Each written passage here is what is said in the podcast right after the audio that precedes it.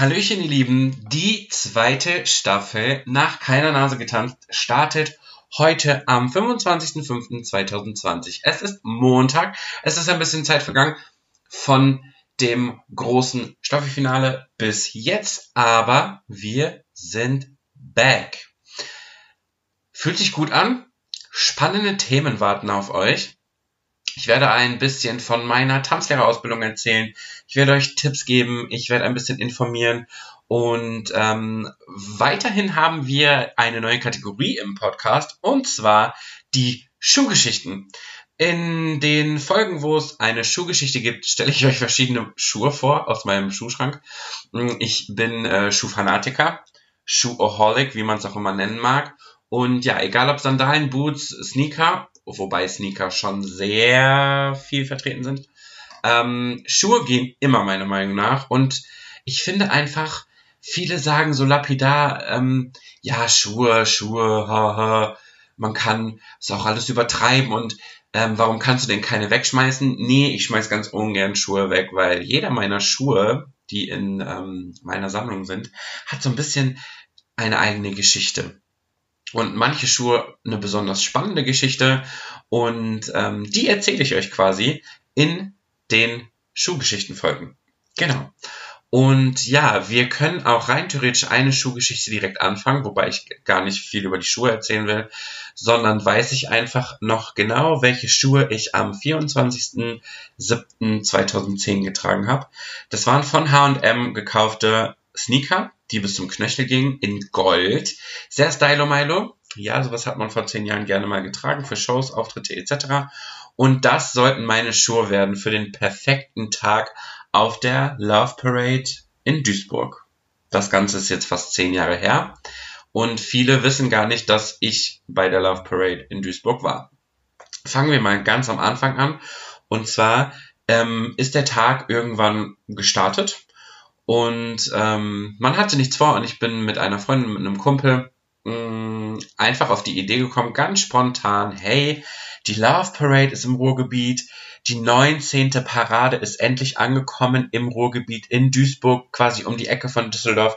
Warum fahren wir da nicht eigentlich hin? Also haben wir was eingekauft, natürlich auch ein bisschen Alkohol und ähm, haben uns nach Duisburg begeben. Und vom Hauptbahnhof weiß ich noch ganz genau, dass es relativ easy zu finden war. Wir haben uns auch gar nicht großartig informiert, sondern wussten nur, wo es sein soll, sind zum Hauptbahnhof gefahren und von dort aus war alles beschildert. Wobei man die Beschilderung gar nicht gebraucht hätte, denn man ist einfach den Massen hinterhergelaufen.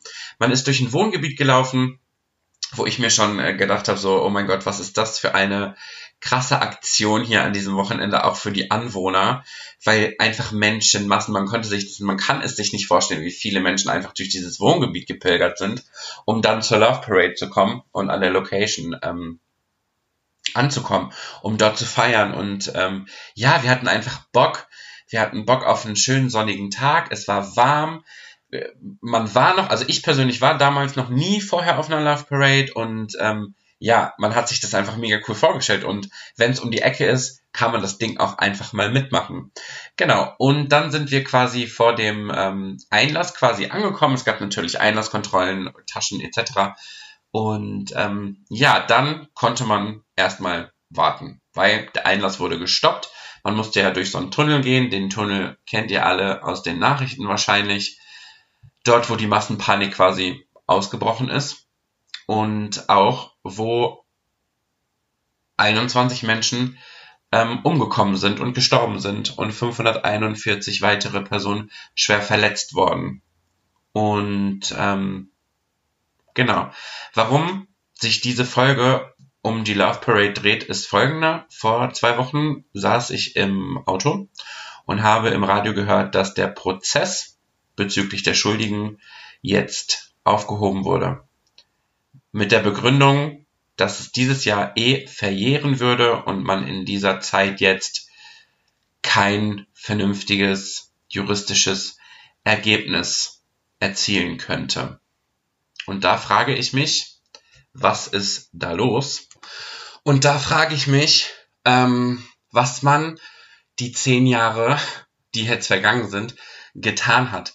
Ich finde es eine unfassbare Schmach für die Opfer, für die Verletzten, für die Familien und für die Angehörigen, dass, ähm, dass einfach niemand zur Rechenschaft gezogen wird. Ich finde es ganz schlimm und finde es auch wirklich in einer gewissen Art und Weise respektlos gegenüber allen Menschen, die da irgendwie äh, Leid von getragen haben und das waren unfassbar viele. Hinzu kommt, dass auch dann kurz danach die Meldung kam, dass das ähm, die Gedenkstätte, die dort eingerichtet wurde, ähm, einfach mal zerstört wurde, Vandalismus. Und ich finde das auch unfassbar schlimm, weil viele Menschen haben nur diesen einen Zufluchtsort oder viele Menschen, die auch Teil dieser Love Parade waren oder da hingegangen sind, waren einfach mal da. Oder auch Leute, die einfach nur davon gehört haben, waren da. Und ähm, ja, ich hoffe, dass die wieder hergestellt wird.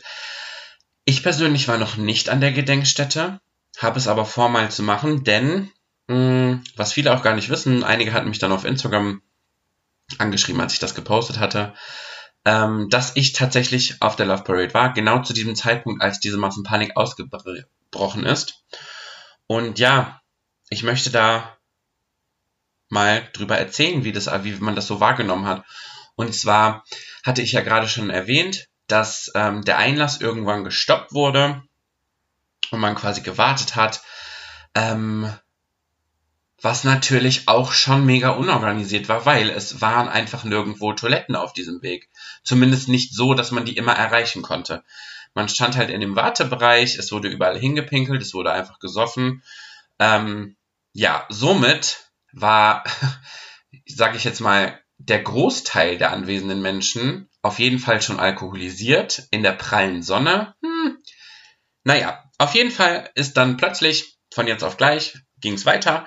Wir sind aufgestanden, sind durch den Tunnel gegangen und waren dann auf dieser Rampe, die man auch aus den ganzen Nachrichtenbildern merkt. Und auch da mussten wir dann wieder warten, aber wir haben uns gedacht, hey, ist normal, Einlass muss halt kontrolliert werden, mehr und mehr und öfter und öfter und immer wieder haben wir mal Geduld.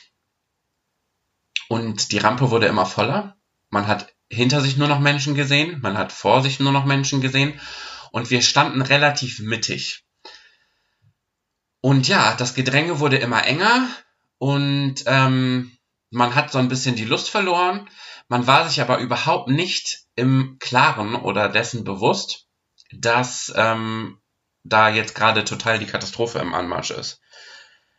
Bei mir persönlich ist es auch lange nicht umgeschlagen, weil ich mir halt gedacht habe, okay, ich kenne es von Konzerten, wenn man wartet oder man muss sich da reinquetschen und wie auch immer. Und ja, natürlich war es anstrengend, weil es war heiß, man hatte ja nur alkoholisierte Getränke mit, ähm, die jetzt nicht wirklich den Durst gelöscht haben und was mir dann auch persönlich zu gefährlich war, die dann noch zu trinken. Und ja, man guckte so hoch und man hat sich so ein bisschen gefühlt wie im Käfig, weil drumherum haben Leute oben gefeiert. Ähm, schwierig war halt, es kam keine Ansagen. Es kam keine Ansagen, geduldet euch oder macht dies, macht das oder verhaltet euch so oder verhaltet euch so. Man war, stand da halt und man hat nichts mitbekommen. Man hat die Musik gehört, aber sonst ist da einfach nichts passiert. Irgendwann wurde es dann so eng und es war nur noch ein Hin und Her gedrücke und ein Hin und Her geschubse man stand wirklich Schulter an Schulter, Bauch an Rücken, Rücken an Bauch. Ähm, wir drei, also wir waren zu dritt da, haben natürlich immer geguckt, dass wir zusammenbleiben. Ähm, und die Freundin, mit der wir da waren, hat dann irgendwann ihre Beine angezogen und stand einfach noch. Also die hat versucht, die Füße anzuheben und das hat tatsächlich funktioniert, weil es einfach so eng war. Und das war der Punkt, wo ich gesagt habe, okay, hier stimmt irgendwas nicht hier ist doch gerade irgendwas nicht richtig. Aber man kann ja nichts machen, also redet man sich das schön, man sagt sich, hey, haltet durch. Und ja, wie gesagt, man geht halt davon aus, dass es normal ist. Bis dann auch bei mir irgendwann angefangen hat, der Kopf so ein bisschen zu rattern. Und zwar in die Richtung, dass man dann plötzlich gesehen hat, wie die Leute die Wände hochgekrabbelt sind. Es wollten immer mehr Leute auf diese Treppe. Es wurde die Treppe hochgegangen. Dieser Treppenzugang wurde aber geschlossen. Also man konnte oben nicht auf das Gelände lang kommen. Die Leute sind gekrabbelt an Leitern auf das Toilettenhäuschen oder dieses Infohäuschen, ich weiß gar nicht mehr, was es war, um dann von anderen Leuten hochgezogen zu werden. Und das hatte wirklich was von Zoo und Tieren auf der Flucht. Immer mehr Leute sind irgendwie hochgekrabbelt, wurden hochgezogen, während oben aber weiter Party gemacht wurde, weil es hat niemand verstanden, dass es gerade eine so ernste Situation ist. Und auch ich habe da noch gedacht, ja okay Leute, übertreibt man nicht da jetzt die Wände hochzukraxeln und euch irgendwie hochzuziehen, nur weil ihr feiern wollt, ist jetzt ein bisschen übertrieben. Und dann hatte ich von jetzt auf gleich den Gedanken, boah, ich bin so froh, wenn ich heute Abend wieder zu Hause bin, weil ich absolut keinen Bock mehr auf die Love Parade hatte. Ich wollte eigentlich nur noch da raus, ich wollte nur noch nach Hause, ich hatte keine Lust mehr. Und dann hat sich bei mir der Schalter umgelegt, weil ich diesen Gedanken im Kopf hatte, hm, wenn du heute Abend überhaupt noch nach Hause kommst. In so einer Masse, in so einer Menge steckt natürlich auch unfassbar viel Aggressionspotenzial und ähm, ja, dann fielen halt auch mal so Sprüche. Ja, und oh mein Gott, du stehst hier viel zu eng, ich murks dich gleich ab, weil ganz ehrlich, dann haben wir hier mehr Platz, halt die Fresse. Das hast du von allen Seiten mal gehört. Und das war so der Punkt, wo ich gesagt habe, wow, das ist mir gerade unheimlich. Man hat geschwitzt. Die Asche hat, ist einfach auch von dem Boden in die Luft gegangen. Man konnte nicht mehr richtig atmen. Man hatte nichts zu trinken. Es war heiß. Man hat geschwitzt. Es tat alles weh, weil man die ganze Zeit auf den Füßen stand und auf die Füße draufgetreten ist oder aufgetreten wurde. Ähm, und dann immer dieses Hin und Her und man guckte und kommt man eventuell da. Dann haben wir drei versucht, Richtung Treppe zu kommen, obwohl einem das nicht geholfen hätte. Ähm, und dann haben wir gesagt, okay, wir müssen jetzt nach vorne. Und dann waren wir relativ weit vorne. Man hat keine Abtrennung gesehen, man hat keine Ordner gesehen, gar nichts. Und irgendwann, und ich kann mich partout nicht mehr daran erinnern, wie wir das geschafft haben, sind wir immer Stückchen für Stückchen, haben uns weiter nach vorne bewegt. Und dann irgendwann ich weiß nicht, ob es Ordner waren oder Absperrungen. Auf jeden Fall habe ich irgendwo gesehen, dass da eine Lücke ist, wo man durch kann. Quasi die Rampe hoch. Und dann habe ich gesagt, weil ich absolut nicht mehr konnte, natürlich hatte man nicht diesen Gedanken, oh mein Gott, hier ist eine Massenpanik. Ich hatte einfach nur den Gedanken, wenn das hier so weitergeht, klatschen wir alle um, weil einfach der Kreislauf verrückt spielt bei dem Wetter oder weil halt jemand durchdreht. Und dann habe ich gesagt, wir halten uns jetzt aneinander fest, ich zähle bis drei und bei drei ziehe ich uns hier raus. Das haben wir vorher schon zwei, dreimal versucht, dass wir uns wirklich nach vorne kämpfen wollten. Und dann hat es aber geklappt, dass ich wirklich gezogen habe und einfach in diese Lücke gegangen bin. Und plötzlich waren wir aus diesem Pulk raus. Fragt mich bitte nicht, was da war. Also ob da Absperrungen waren, keine Ahnung. Ich kann mich wirklich nicht daran erinnern, weil wir wirklich aus dieser Masse raus sind nur noch gelaufen sind. Wir wollten uns dann eigentlich Wasser holen an so einem Erstversorgungsstand. Die haben aber gesagt, dass wir ähm, kein freies Wasser bekommen, weil Wasser haben die nur für die Verletzten. Dann ist, hat mein Freund noch gesagt, ja, und wenn wir uns jetzt kein Wasser bekommen, dann gehören wir gleich zu den Verletzten.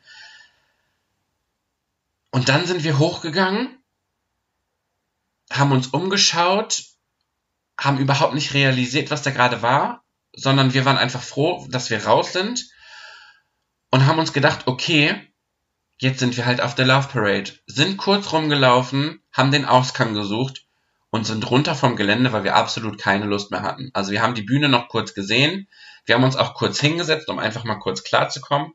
Aber es war halt so, ja, wir haben den Einlass jetzt geschafft. Einlass war richtig ätzend. Hab keinen Bock mehr, ich will nach Hause. Dann sind wir nach Hause, also zum Ausgang, da wurde natürlich alles geschleust und man hat aber auch gar nicht wahrgenommen, dass es ja dann hinterher rausgekommen, dass der Ausgang eigentlich unser Eingang gewesen wäre. Es war ja Eingang und Ausgang zugleich. Irgendwann währenddessen haben die wohl hinten aber einen Ausgang frei gemacht oder keine Ahnung, ob das irgendwelche Leute einfach aufgerissen haben. Da waren halt Bauzäune, da sind wir dann durch äh, Richtung Bahnhof wieder. Und ähm, ja, wir haben dann tatsächlich einfach aus, aus, äh, weiß ich nicht, Intuition gehandelt, wir sind gelaufen und dann waren wir irgendwann von dem Gelände weg und quasi in Duisburg am Hauptbahnhof wirklich sind, sind lang gelaufen und haben dann gesehen, also ich habe gesehen, wie ein, ähm, eine Trage mit einem Menschen und dieser goldenen Folie drüber, die war komplett abgedeckt, an uns vorbeigeschoben wurde. Und da habe ich gesagt, oder ich habe dann gecheckt, okay, das ist ein Toter, weil einfach alles bedeckt war. Realisiert habe ich das alles in dem Moment natürlich überhaupt nicht. Wir sind tatsächlich in die letzte U-Bahn gehüpft, sind Richtung Düsseldorf gefahren, sind nach Hause gefahren und hatten in der Bahn keinen Plan, was da eben passiert ist. Wir hatten Angst, natürlich hatten wir auch Panik, aber wir waren ja erstmal raus und es war so, ja, war halt blöd organisiert, aber konnte man jetzt durch. Dann sind wir nach Hause gefahren und plötzlich hatten unsere Handys wieder Empfang und wir hatten zigtausend Anrufe in Abwesenheit. Wir hatten Nachrichten, alles Mögliche. Dann haben wir natürlich irgendwann zurückgerufen und dann wurde uns erstmal erzählt, dass da gerade total die Massenpanik herrscht und dass es Tote gibt und ähm, Verletzte und totgetrampelte Menschen und zerquetschte Menschen und da war man dann einfach geflasht. In einem ganz negativen Sinn. Aber natürlich auf der einen Seite positiv, weil wir gesagt haben, okay, krass, wir hatten wirklich Glück im Unglück. Auf der anderen Seite war es einfach ganz schlimm, zu wissen, was da passiert ist. Und ich habe seit diesem Tag alle Nachrichten verfolgt und habe das ähm, immer wieder verfolgt, was passiert ist, was wer verantwortlich war, was da eventuell schiefgegangen ist. Es gibt einige Dokumentationen, es gibt auch einen Spielfilm, ähm, der quasi davon handelt, dass eine Person das auch miterlebt hat, aber überlebt hat. Und ähm, ganz krass. Und immer wenn es in den, The in den Nachrichten hochkommt, dieses Thema, habe ich natürlich direkt die Erinnerung. Ich weiß genau, wie das war. Viele Sachen habe ich auch vergessen, aber ich weiß genau, was ich anhatte. Ich weiß genau, wann es bei mir Klick gemacht hat, wann ich wusste, ich will da raus. Und ganz, ganz schrecklich, was da passiert ist. Also alle Menschen, die da ums Leben gekommen sind, alle Familien, alle Freunde, alle Schwerverletzten, tun mir unfassbar leid. Und es ist wirklich ein Skandal, dass dieser, dass da jetzt niemand zur Rechenschaft gezogen wird. Und ganz verarbeitet habe ich das, glaube ich, nicht. Ich rede sehr viel darüber, beziehungsweise ich habe eine Zeit lang sehr viel darüber geredet, oder wenn auch das Thema aufkommt, erzähle ich das. Das, was ich, glaube ich, mitgenommen habe oder abbekommen habe von dieser Situation, ist, dass ich auf Konzerten, ich gehe sehr gerne auf Konzerte, früher immer im Innenraum, immer vorne, immer im Gequetsche, immer Party, immer erste Reihe, immer durchgequetscht und möglichst nah an der Bühne. Mittlerweile ist mir das unheimlich. Also wenn ich Stehplatzkarten habe, stehe ich tatsächlich hinten und bin da locker und habe Spaß. Sobald ich aber merke, es wird enger oder es ist jemand mit auf dem Konzert und möchte mit nach vorne, bin ich total ruhig, total in mich gekehrt und kann dieses Gefühl gar nicht mehr ab. Null. Und ähm, das ist mir persönlich mal auf einem Helene Fischer Konzert aufgefallen. Ich war mit meinem Freund und seiner Mama da. Und seine Mama ist so cool und sie wollte nach vorne und wir hatten eh schon ähm, Karten für ganz vorne, dieser Golden Circle quasi. Und ich war total happy, bis das immer voller wurde. Es wird immer voller, es wird immer voller. Wir hatten super Plätze. Es wird immer enger, es wird immer enger und ich wurde immer ruhiger konnte das Konzert nicht wirklich genießen, bis wir dann irgendwann ähm, rausgegangen sind gegen Ende des Konzertes, weil wir dann relativ zügig zum Auto kommen wollten. Ähm, und dann standen wir hinten und waren völlig free und ich hatte Spaß, ich konnte feiern. Und ähm, da hat halt auch die ähm, Mama von meinem Freund gesagt, das ist total krass, wie unterschiedlich ich als Mensch bin in einer engen Situation oder in einer lockeren Situation. Also da habe ich, glaube ich, ähm, da habe ich tatsächlich einen Knacks weg, wobei ich finde, dass es viel schlimmere äh, Sachen gibt, die man von der Love Parade mitnehmen konnte oder psychisch nicht verarbeiten konnte, etc. Ähm, ja, man wird sich ein Leben lang daran erinnern. Ich bin dankbar, dass ich das überlebt habe und finde es trotzdem schlimm, wie mit der Situation umgegangen wird von Seiten der Justiz. Und man sollte immer daran, immer daran erinnern, was da schiefgelaufen ist und wie schrecklich das eigentlich war. Und dass das echt krass war. Eine krasse Erfahrung, die einen fürs Leben prägt. Ja, das war jetzt ein sehr ernstes Thema in der ersten Folge. Nächste Woche wird es ein bisschen locker flockiger. Ja, und ich sag nur, tanzt nach keiner Nase, tanzt nach eurer eigenen. Ich wünsche euch eine schöne Woche und bis zur nächsten Folge. Tschö. Die Episode von Nach keiner Nase getanzt ist vorbei. Folgt uns auf Instagram at nach keiner Nase getanzt oder at chrisfan3. Da gibt's immer regelmäßig Umfragen. Damit werdet ihr quasi Teil des Podcasts und folgt uns natürlich auf Spotify, Podigy, YouTube, wherever you want. Wir geben unser Bestes überall zu finden zu sein und wünschen euch eine super schöne Woche. Und denkt daran, an die eigene Nase fassen und nach keiner Nase tanzen.